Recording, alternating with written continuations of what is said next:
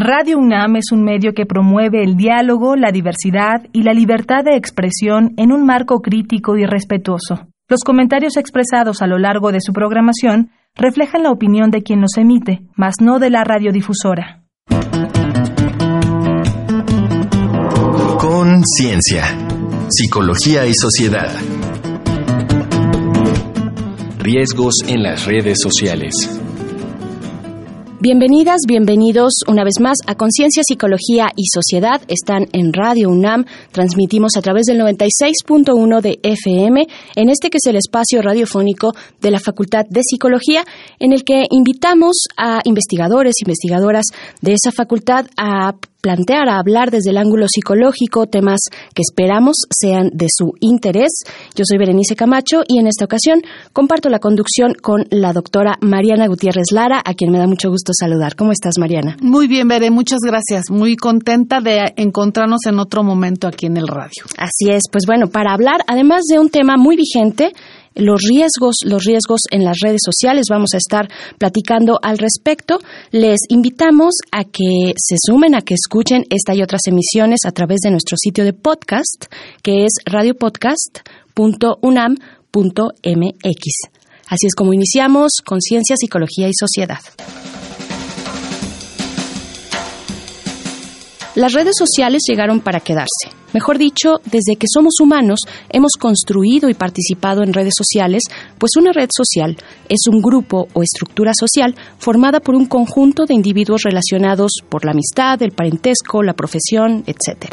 Pero hoy hablaremos de las redes sociales en línea o virtuales, como Facebook, WhatsApp, Twitter, YouTube, Instagram o LinkedIn, que en efecto han llegado a formar parte de nuestra vida cotidiana de la forma en que nos comunicamos, interactuamos, nos informamos y mantenemos en contacto con el mundo. Sin embargo, como todo espacio y dinámica de interacción humana, junto con sus bondades y oportunidades, las redes sociales también presentan riesgos e inconvenientes, en particular para los usuarios que pueden ser ingenuos o imprudentes. Nuestro tiempo y atención, junto con nuestros gustos y perfiles, son el producto que comercializan las grandes compañías detrás de las redes sociales. Por eso nos alimentan contenidos atractivos y procuran cautivarnos el más tiempo posible, propiciando en algunos la adicción. Además de reemplazar el contacto directo con otras personas con el tiempo de pantalla o de distraernos mientras manejamos el auto, las redes sociales presentan riesgos importantes para nuestra seguridad, como el sexting, el grooming, que es un engaño pederasta, o el ciberacoso y el robo de identidad. Dicho esto, nos preguntamos, ¿cómo interactuamos en las redes sociales? Y desde la psicología, ¿qué riesgos y beneficios implica su uso? Para responder estas y otras cuestiones nos acompaña Ingrid Marisa Cabrera Zamora, licenciada en Psicología y maestra en Educación, profesora de la Facultad de Psicología, quien investiga las tecnologías de la información y la comunicación en la educación y sus afectaciones psicológicas. Se especializa asimismo en pruebas psicométricas de orientación educativa. Bienvenida, maestra Ingrid. Un gusto tenerla con nosotros. Muy buenos días, gracias por la invitación. Eh, vamos a platicar un poquito de estos riesgos que hay en las redes sociales. pues muchas gracias gracias. Bienvenida, maestra Ingrid. Primero preguntarle qué es una red social y cómo se clasifican. Bien, eh, empezaríamos por tener un poco claridad en lo que la red social implica. Se ha vuelto un término muy famoso por el uso, obviamente, de estos elementos tecnológicos. Entonces, es importante empezar a determinar que la red social siempre ha existido. A lo largo del tiempo, ha existido un grupo de personas que se han unido, ha habido una interacción o algo que los une en un bien en común, en un objetivo en común. La red social entonces a lo largo del tiempo pues ha sido una característica del ser humano.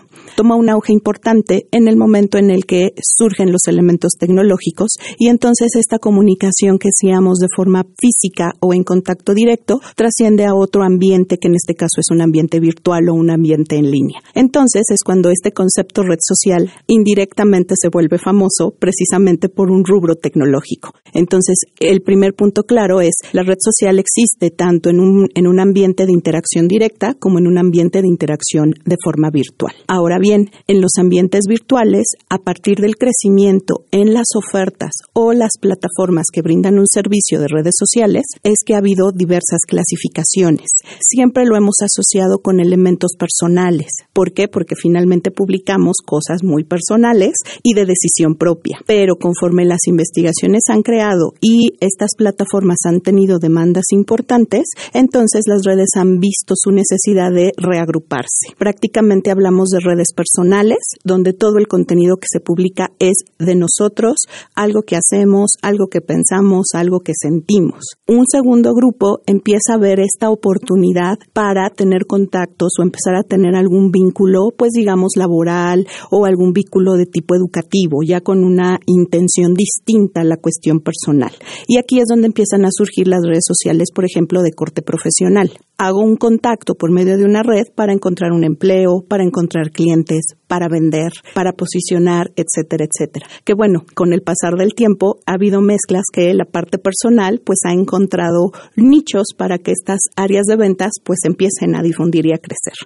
Y el último grupo es lo que llamamos estas redes sociales temáticas, donde hay un contenido universal, digamos, que comparte. Por ejemplo, hay que compartir imágenes. Por la red social en este momento pues es Instagram. Entonces todo lo que son imágenes van a Instagram porque sé que es la especialidad en ese en esa red. En su momento la famosa pues fue YouTube. Vamos a subir videos de cualquier tipo sin ninguna restricción. Claro, en un inicio eran cortos, de repente empezamos a subir contenidos más amplios, documentales, películas, etcétera, etcétera. Entonces esto pues va generando una diversificación de temas, de tal forma que si no me gustan los videos, pues no me meto a la red social de YouTube o lo veo como un usuario, pero no para subir contenidos, por ejemplo. Entonces empieza a haber ahí una diversificación importante porque vemos entonces que por el mismo interés de la red social se empieza a ver eh, muy específicamente el uso en estas tipologías o clasificaciones de las redes sociales. Bajo este contexto, maestra, ¿cuál sería o cómo definiría usted la identidad digital? ¿Cómo se relaciona con la identidad de la persona? Cuando hablamos de una identidad digital,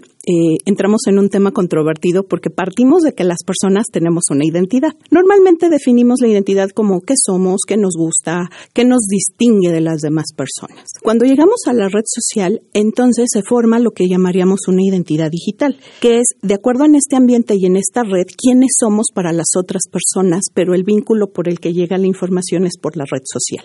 Entonces, empieza a haber aquí dos, digamos, dos formas de elaborar o conformar esta identidad. Una es por lo que nosotros publicamos directamente y la otra es por lo que nosotros no publicamos directamente. Ay, qué fuerte. Bastante, porque al ser una red y estamos todos ligados en un ambiente virtual, desafortunadamente no tenemos control sobre lo que los otros hacen. Entonces, si el otro publica algo respecto a mí, eso conforma en la parte histórica de la cuestión tecnológica la información de quién yo soy en este medio virtual. Puede que yo no sea alguien activo en la red, pero tengo grandes amigos que lo hacen por mí.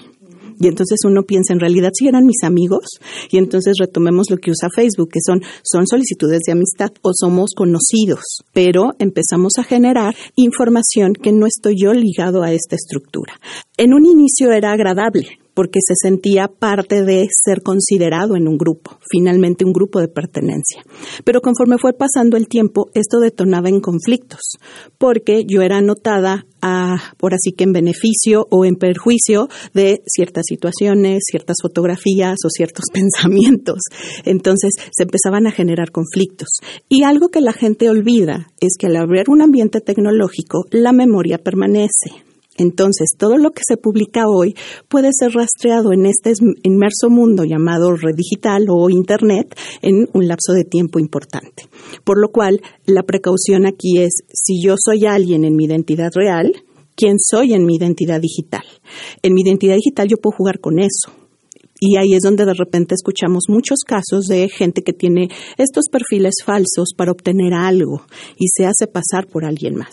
Y ese es uno de los riesgos que tenemos que considerar. Pues bueno, ya se pueden dar cuenta que es un tema que nos da para mucho para problematizarlo e identificarnos. Vamos a escuchar lo que nuestro compañero Uriel Gámez recogió en las calles de la ciudad. Vamos con esto y volvemos a Conciencia, Psicología y Sociedad. La gente opina.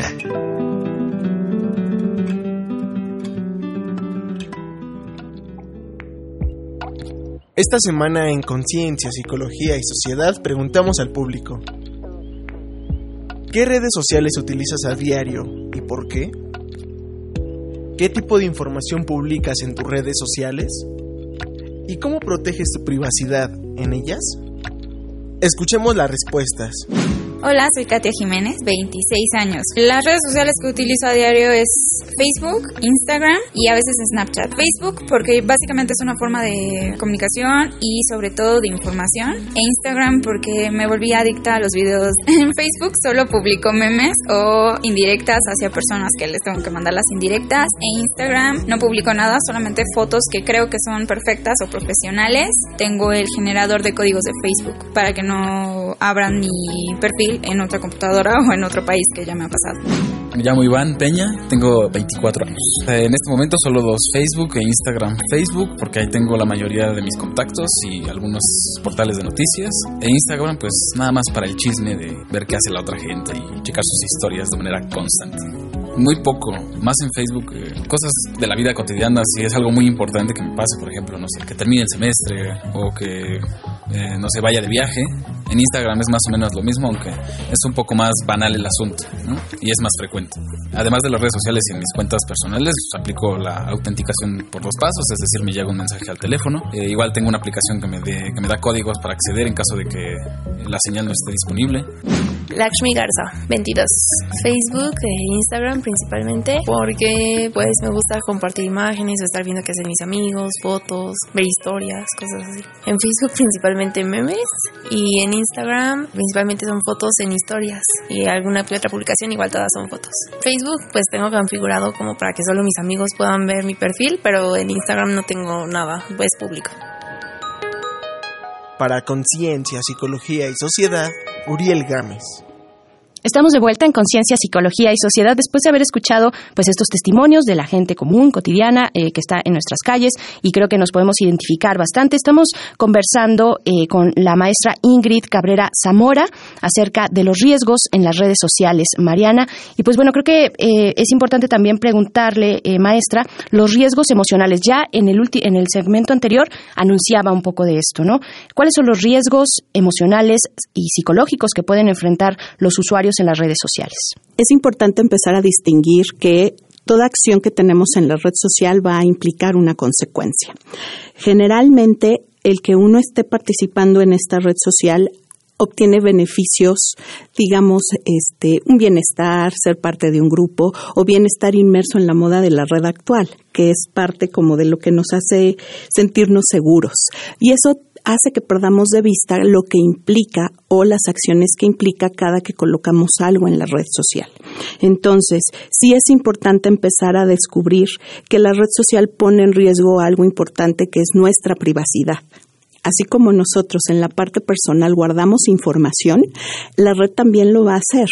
Entonces, esta parte de la privacidad lo que hace es indirectamente empiezo a perderla cuando yo me expongo a la red social, sobre todo en las redes sociales personales. Y entonces puedo, puedo tener estos ataques emocionales no controlables. Por ejemplo, que estoy muy triste y lo que hago es mi red y pongo en ese momento tal cual me siento. Claro, después viene el proceso de arrepentimiento y entonces uno entra y lo borra. Me acabo de pelear con mi mejor amiga y estoy diciéndolo todo en la red. Exacto. Donde tenemos amigos en común. Y junto con esto, pues olvidamos desafortunadamente, que la red es un grupo de personas. Entonces hay alguien que me lee. No es que esté yo con mi computadora o mi teléfono sola, porque en la realidad es así. Pero se me olvida que mi teléfono tiene una conexión a un mundo digital, lo mismo que mi computadora. Entonces eso que en mi mente estoy yo sola, pues en realidad no está sola. Hay mucha gente alrededor que se está enterando de esto. Y obviamente viene esta dinámica de necesito enterarme de los otros. Entonces, oye, ¿y qué pasó? Y cuéntanos. Y entonces surgen estas preguntas, pues digamos, de gente que necesita saber información sobre este estado emocional que tú compartiste. Lo mismo los estados de ira o los estados de felicidad. Entonces la red social se ha vuelto un espacio donde la cuestión emocional se coloca como a, en cierta manera, a presumirle a los demás. Eso te iba a decir, porque a mí me parece que se ha utilizado también como un medio para que para dar a conocer a los demás en qué situación andas. Vamos a decirlo así, en situaciones de bonanza, ¿no? En buenos momentos, un poco así como tú dices para presumir. Entonces, entre la gran necesidad de comunicación, ¿no? Entre la gran necesidad de enterarte de los demás y entre esta falta de eh, cuidado o de mesura en lo que quieres que conozcan de ti, Ingrid, ¿cuáles serían las señales de alarma del uso excesivo y riesgoso de estas redes sociales? Tenemos algunas como muy detectables, que son inicialmente los cambios de comportamiento. Por ejemplo, si no sentimos el celular cerca de nosotros, empiezan estos estados de ansiedad, ¿no? Nos empiezan a sudar las manos o de repente estas palpitaciones. El más habitual es cuando no sientes el celular donde se supone que debe de estar y, y viene este susto inmediato, por ejemplo, ¿no? Que ahí es importante de repente ser conscientes de a qué le tengo miedo, a la información que hay en mi teléfono o a perder el aparato en sí mismo, ¿no? Finalmente lo vemos como una, como una unión y así es como lo vivimos la mayoría de las personas. Ese es como un punto inicial. Otro es que empezamos a tener cambios en nuestros hábitos cotidianos. Por ejemplo, dormimos menos por estar más tiempo en la red social, hacemos a un lado nuestras actividades laborales por hacer o revisar cosas en las redes sociales, sean temáticas, sean este, sociales, sean profesionales, por ejemplo, y entonces cuánto invertimos de nuestro tiempo en una red social, ¿no? Sobre todo porque el acceso es muy sencillo al tener como aparatos este, pues de trabajo, una computadora, una tableta, por ejemplo, que lo vemos como son unos minutitos, pero en realidad los minutitos se pueden volver horas. Y esto desencadena muchas veces adicciones, ¿no? Este, necesito estar tanto tiempo, necesito verificar esto, necesito publicar esta información. Otro es perdemos el contacto con la gente. Establecemos nuestros contactos pensando que la red digital va a subsanar lo que hacemos en el contacto físico y la realidad es que no es así.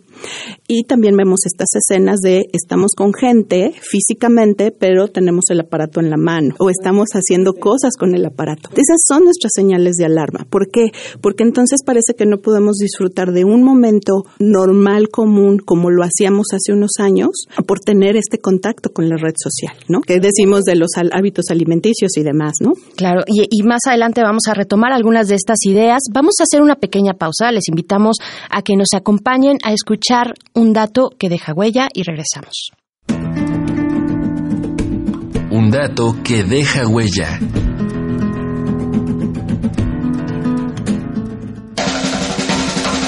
Tenemos algunas cifras para ponderar la magnitud de las redes sociales. Valga decir que la población mundial en 2019 es de 7.700 millones de personas.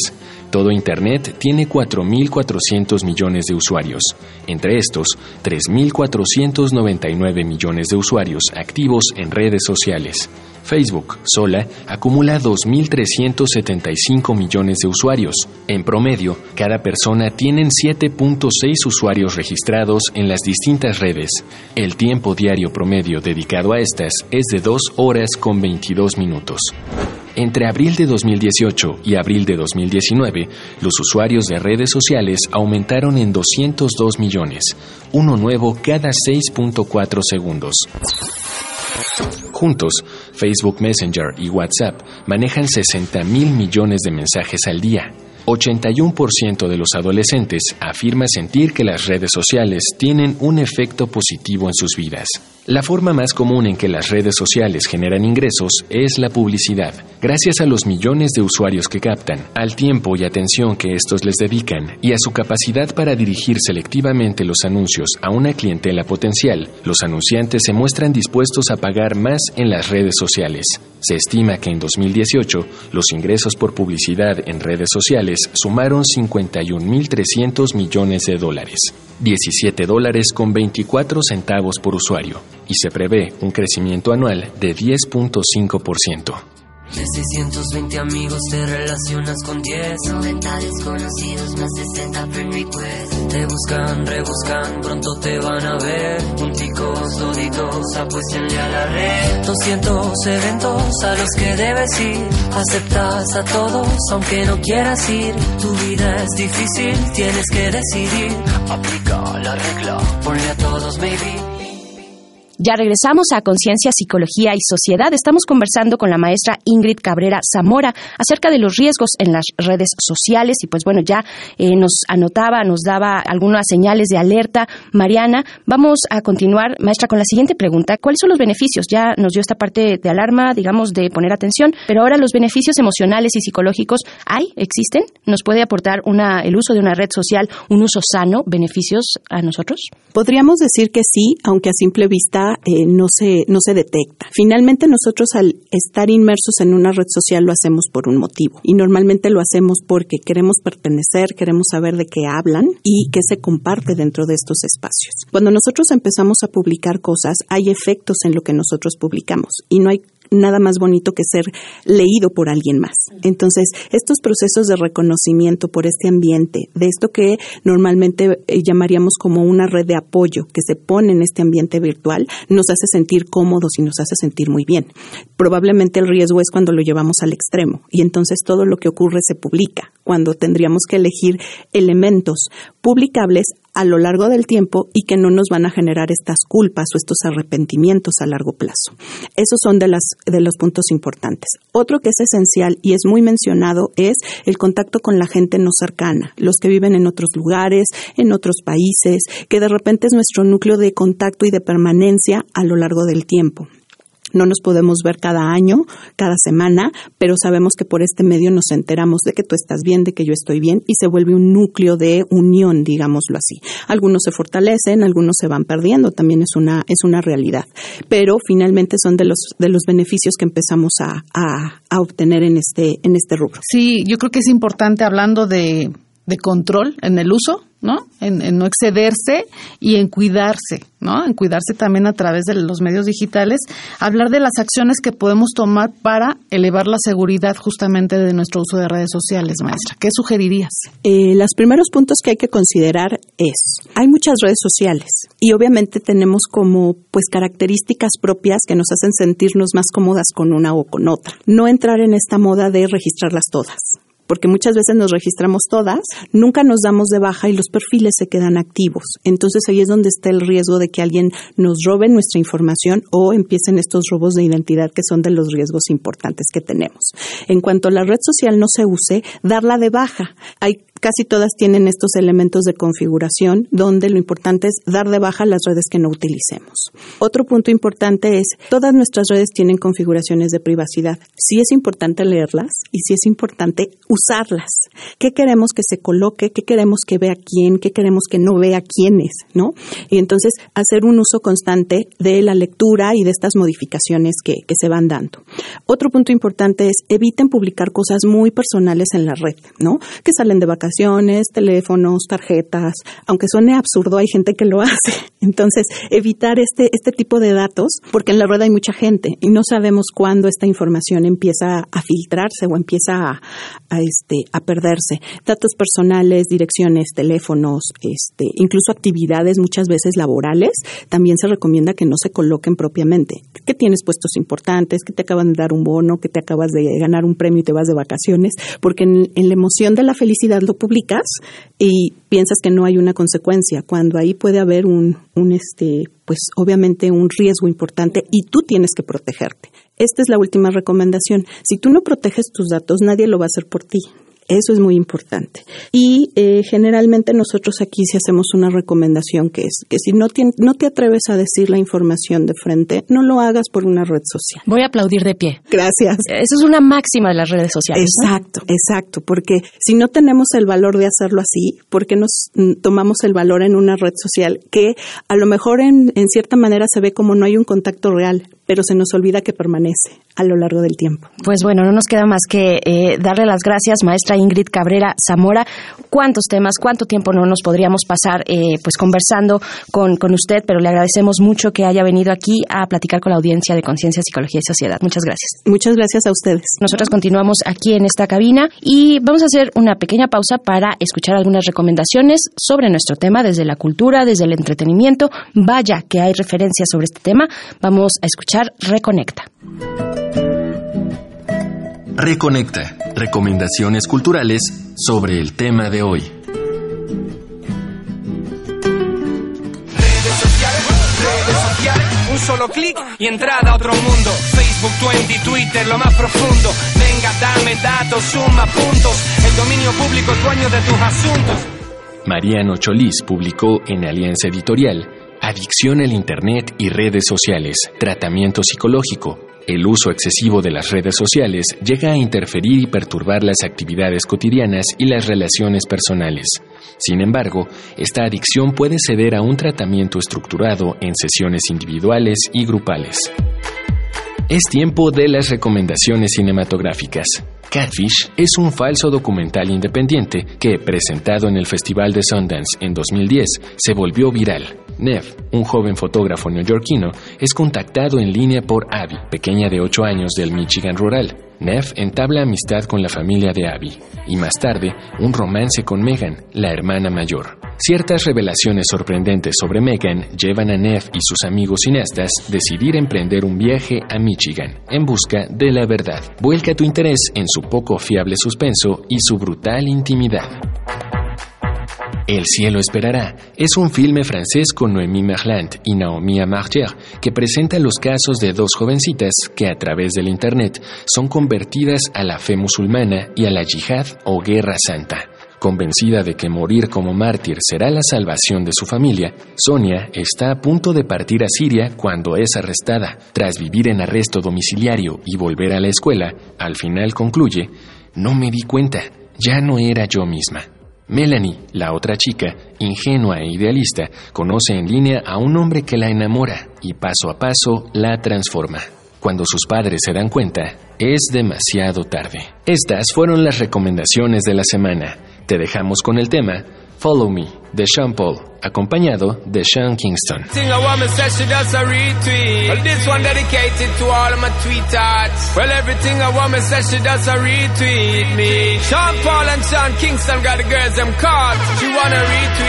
Y después de escuchar estas recomendaciones culturales en Reconecta, pues nos vamos a despedir, Mariana, doctora Mariana Gutiérrez Lara. ¿Con qué, ¿Con qué quieres despedirte y dejar este programa? Me gustó mucho la propuesta de la maestra Ingrid en cuanto a manejar también los beneficios, ¿no? No se trata aquí de descalificar, al contrario, creo que es importante utilizar la tecnología. Hay que aprovechar la oportunidad que tenemos para contactarnos con los demás. Este tema de utilizarlas como apoyo social que me parece que es muy relevante, porque buenas campañas ha habido de apoyo a personas que están en dificultades importantes, ¿no? De salud, etcétera. Entonces creo que hay que utilizarlas. Y yo diría que así como decíamos antes, ¿no? Que dime con quién andas y te diré quién eres, pues ahora es dime quiénes son tus seguidores y quiénes son tus contactos y te diré quién eres. Porque una parte muy importante de lo que dice Ingrid es no nada más es lo que tú dices, sino lo que dice la gente o lo que escribe la gente que está contigo en estas redes sociales. Entonces yo creo que sí, no hay que abrirle la puerta a todo el mundo. Muy bien, pues un poquito de aseo en nuestras redes sociales, en nuestra actividad digital y virtual. Con esto nos vamos a despedir. Muchas gracias, Mariana. Igualmente, Veré, un placer. Al contrario, igualmente, gracias también a la Facultad de Psicología, a la producción de este programa. Yo soy Berenice Camacho, agradecemos el favor de su sintonía. Los invitamos a escucharnos en una emisión más, más adelante, en Conciencia, Psicología y Sociedad. Por ahora nos despedimos. Muchas gracias. Conciencia, Psicología y Sociedad. Del otro lado del espejo participaron Marco Lubián, voz en off, Ana Salazar, guionista, Augusto García Rubio, Vinculación e Información. Producción, Frida Saldívar.